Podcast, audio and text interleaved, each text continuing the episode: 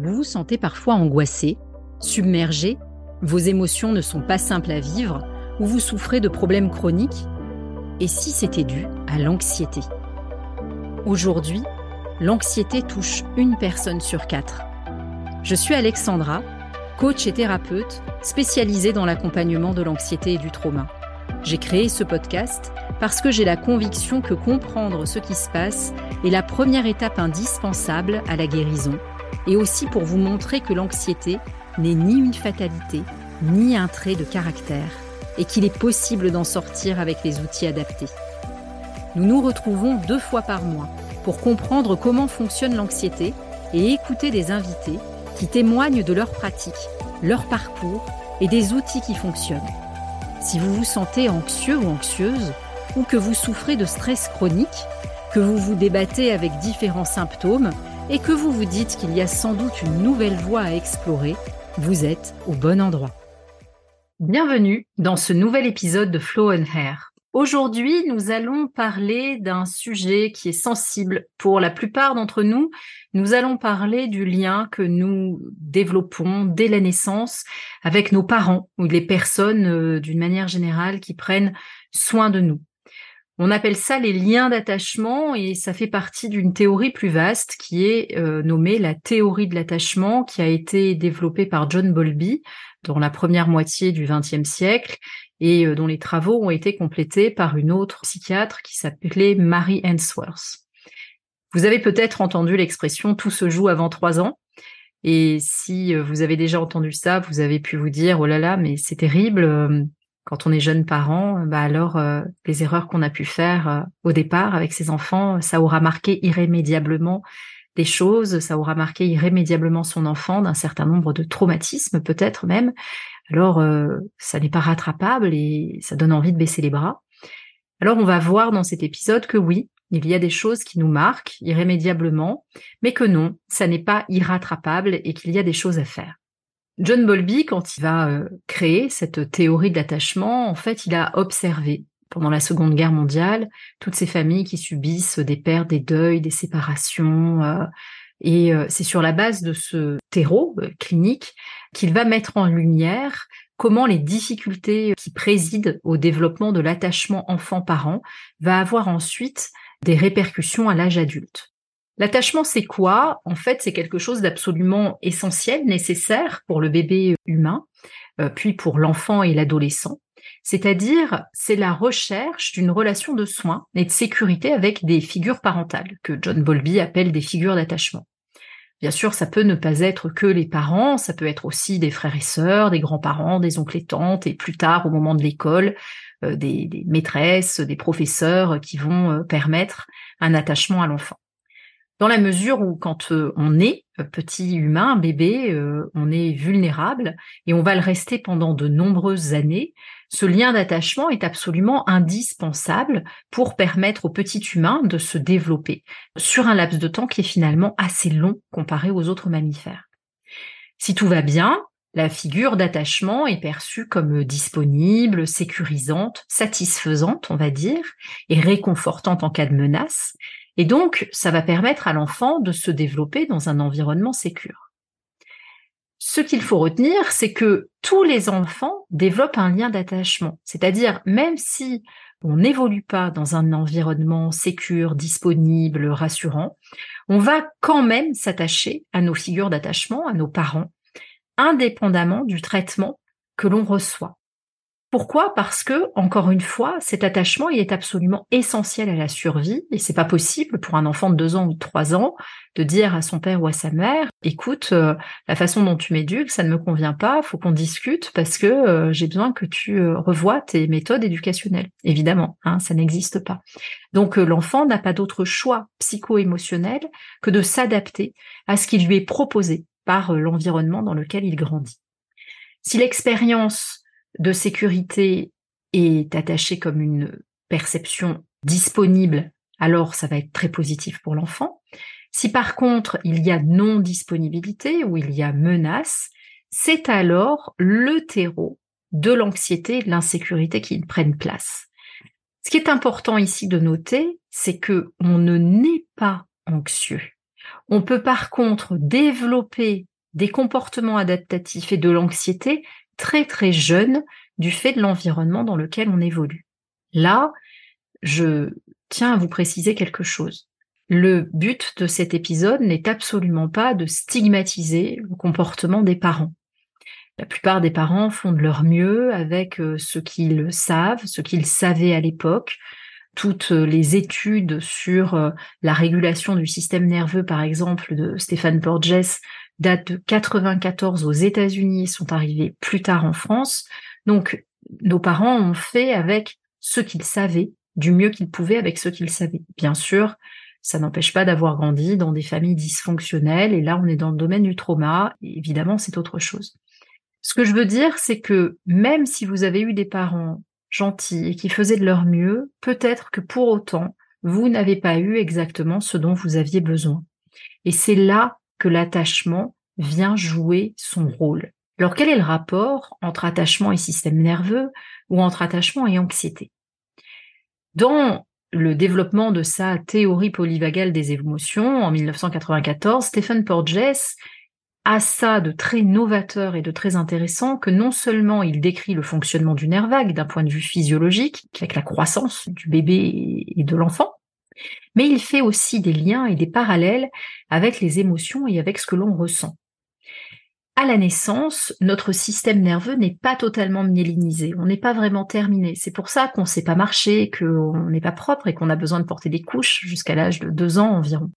C'est parce qu'on n'est pas autonome et qu'on va rester non autonome pendant plusieurs années que le mécanisme de l'attachement est essentiel pour garantir notre survie.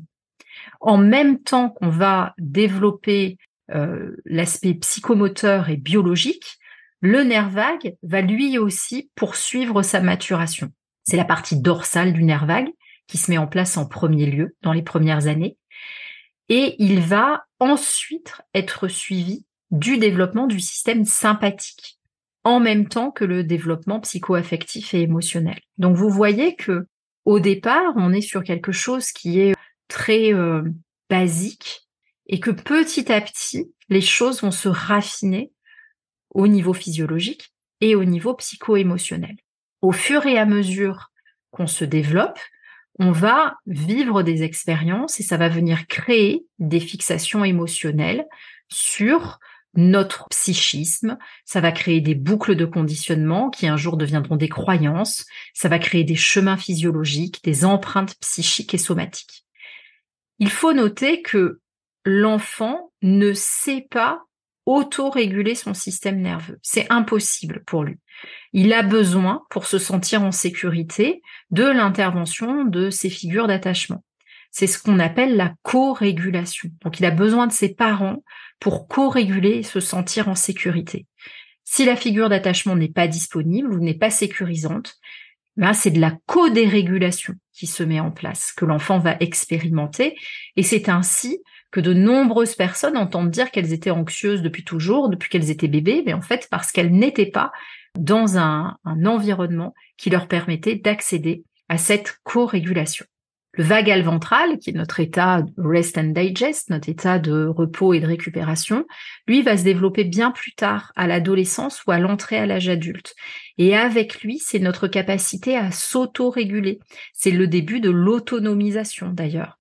Alors, en quoi ces mécanismes d'attachement ont un lien avec l'anxiété? Je vous ai dit, John Bowlby et plus tard Mary Ainsworth ont décrit ce que c'était que cette théorie de l'attachement. Ils ont décrit quatre types différents d'attachement. Un attachement sécure et trois types d'attachement insécure. L'attachement sécure, bah, c'est évidemment l'idéal, et c'est ce qui donnera à l'âge adulte une personne avec un attachement autonome. C'est euh, l'amour, l'attention accordée à l'enfant qui lui permettent de s'auto-diriger, de comprendre son passé, de se sentir libre, de réaliser ses envies, d'autoréguler ses émotions. Un attachement sécure dans l'enfance demande trois ingrédients principaux. La présence des parents, la perception et la compréhension des besoins de l'enfant par les parents, et la fiabilité des parents dans leur réaction. C'est-à-dire que l'enfant comprend que les parents vont réagir d'une certaine manière à une certaine situation donnée. Donc, ce sont des parents qui sont sensibles, qui sont en phase, qui sont capables de lire les signaux de l'enfant et d'y répondre, de satisfaire ses besoins et qui sont présents. Et ça, ça va générer pour l'enfant de la sécurité, le fait de penser qu'il est valable, qu'il est méritant, euh, qu'il a le droit de s'exprimer. Passons maintenant aux trois types d'attachement insécure. Le premier, c'est l'attachement évitant. Ce type d'attachement trouve sa source dans un environnement relationnel qui est caractérisé par le chaos, la rigidité, ou les deux à la fois. À l'âge adulte, on va parler d'attachement détaché. C'est un peu original comme manière de dire les choses. Ces enfants deviennent des adultes qui ont des difficultés de connexion aux autres et à eux-mêmes et à leurs propres émotions. Il s'agit d'enfants dont les besoins émotionnels ont été ignorés et donc leur tendance à l'âge adulte sera de les ignorer à leur tour dans une stratégie de survie. L'attachement évitant dans l'enfance prend place dans les environnements où le parent ignore les appels de l'enfant, en le laissant pleurer par exemple. Et c'est vrai qu'à une époque, c'était quelque chose qui était très recommandé dans euh, les références éducatives. Ou alors ça peut être le cas de l'enfant qui reçoit des soins de manière fonctionnelle, c'est-à-dire que euh, l'adulte va euh, lui donner à manger ou lui changer ses couches, mais sans être présent, sans être dans le dialogue avec lui, sans le regarder. C'est absolument terrible quand on fait ça tout en ayant un œil sur son téléphone, par exemple. L'attachement évitant, c'est un style de parentage qui est un peu indifférent aux signaux et aux besoins de l'enfant, pas en phase avec ce que l'enfant vit au niveau émotionnel, et ça va donner un enfant qui apprend à ignorer ses besoins et ses ressentis. Deuxième sorte d'attachement insécure, c'est l'attachement ambivalent. L'attachement ambivalent donne des adultes qui vivent dans un monde d'insécurité et d'anxiété. On n'est pas dans un désert affectif, mais on est dans un envahissement émotionnel qui est créé par les parents du fait d'un comportement incohérent. Ces enfants deviennent des adultes avec ce qu'on appelle un attachement préoccupé, avec un mode de relation aux autres qui est chaotique, obsédé par le passé, pas très autonome pour satisfaire ses besoins. Un attachement ambivalent dans l'enfance, c'est euh, généré par un parent préoccupé, pas très sûr de lui dans sa capacité à soulager l'enfant, anxieux, confus. L'enfant, en fait, ne va pas être sûr que ses besoins seront compris et satisfaits. Ça va donner euh, des parents qui sont parfois en phase, parfois pas en phase, anxieux, très intrusifs, trop inquiets, toujours en demande de réassurance par rapport à l'enfant. L'impact sur l'enfant, c'est qu'en fait, il va être en alerte permanente et qu'il va développer une faible confiance en soi et une faible confiance en les autres. Le troisième type d'attachement insécure, c'est l'attachement désorganisé. C'est le plus problématique, en fait, en termes de développement d'enfant. C'est le cas dans lequel le parent est lui-même une menace. Ces enfants deviennent des adultes avec des dissociations ou des dérégulations émotionnelles importantes. On parle d'attachement non résolu à l'âge adulte, où on oscillera entre chaos et rigidité ou avec de fortes manifestations émotionnelles suivies d'un repli sur soi important. Dans l'enfance, en fait, ce sont des enfants qui font face à un comportement négligent ou menaçant de la part des parents, où le parent est effrayant en raison de ses réactions ou de l'absence de ses réactions. Donc vous voyez l'attachement, en fait, ça se noue dans l'enfance et ça s'exprime ensuite à l'âge adulte en fonction du type de parentage que l'on reçoit. Grâce à un attachement sécure, on va se sentir en sécurité dans le fait d'être soi-même, d'exprimer ce que l'on pense et euh, dans notre relation aux autres. Dans un attachement ambivalent, on aura une confiance en soi plutôt faible et on va percevoir la réalité externe comme potentiellement dangereuse. Dans un attachement évitant, on aura une plutôt meilleure confiance en soi, mais c'est la réalité externe qui est perçue comme hostile et donc on aura tendance à mettre les autres à distance. Et l'attachement désorganisé va entraîner le fait de se sentir menacé en permanence et euh, on va adopter facilement des comportements plus imprévisibles. Ces questions de l'attachement, elles sont centrales dans l'anxiété parce que l'attachement, ça se manifeste également dans notre relation à l'argent, dans notre relation au travail, dans notre relation à la nourriture. Et donc, c'est un terreau extrêmement important pour la dérégulation du système nerveux et le développement de l'anxiété. Pourquoi? Parce que quand enfant, on grandit sur un terreau que l'on perçoit comme insécure, le nerf vague, le système nerveux d'une manière générale, vont percevoir l'existence d'un danger et donc vont nous inciter à nous adapter pour faire face à ce danger. Et donc, pour s'adapter, nous n'avons que un certain nombre de manières. Le sympathique, donc le combat ou la fuite, le figement ou le dorsal, ou encore euh, la complaisance qu'on appelle le phoning en, anglais, qu'on appelle aussi les, les people pleasers, les gens qui font toujours plaisir.